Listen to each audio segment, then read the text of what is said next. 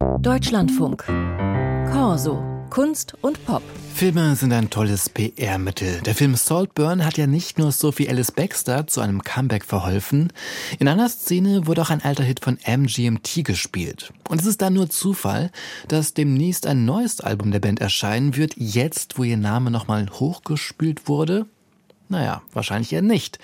Das hier, das war schon ein neuer Song von MGMT, Bubblegum Dog.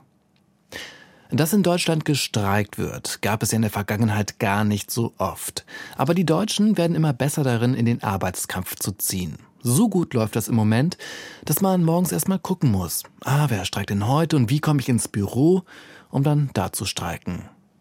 Einfach mal zu Fuß gehen, wenn nichts mehr geht, findet Klaus Bukatski in Iswas. Alles nicht so schlimm, Leute. Lasst euch nicht ins Boxhorn streiken. Es gibt meistens gute Nachrichten hinter den schlechten.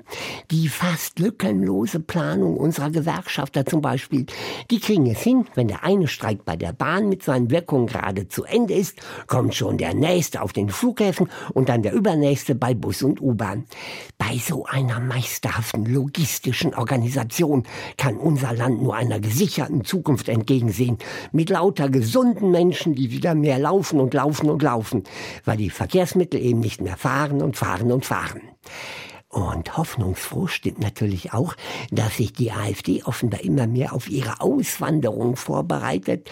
Wie viele Remigrantentreffen hat es denn eigentlich schon gegeben, wo es darum ging, dass auch nicht assimilierte Staatsbürger unser schönes, verkehrsarmes Land verlassen sollen? Und wenn bei uns eine Personengruppe nicht assimiliert ist, dann ist es ja wohl die AfD. Wo gehen die dann nur alle hin? Nach Österreich? Das wäre ja eine sehr spezielle Remigration. Und was ist mit dem Mr. AfD in den USA?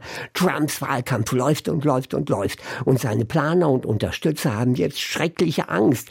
Nicht vor dem Uraltpräsidenten Joe Biden, sondern vor einer jungen Frau. Die wird schon als Geheimagentin der demokratischen Regierung in Washington bezeichnet.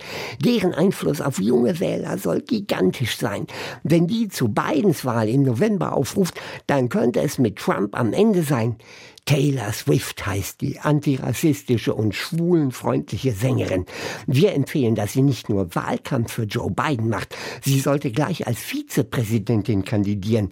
Und wenn unsere Flugzeuge jetzt hoffentlich wieder zuverlässig fliegen dürfen, könnte sie ja mal bei einer unserer schönen Wochenenddemos singen. Aber Trump als Loser möge bitte nicht remigrieren. Seine Vorfahren stammen schließlich aus der Pfalz.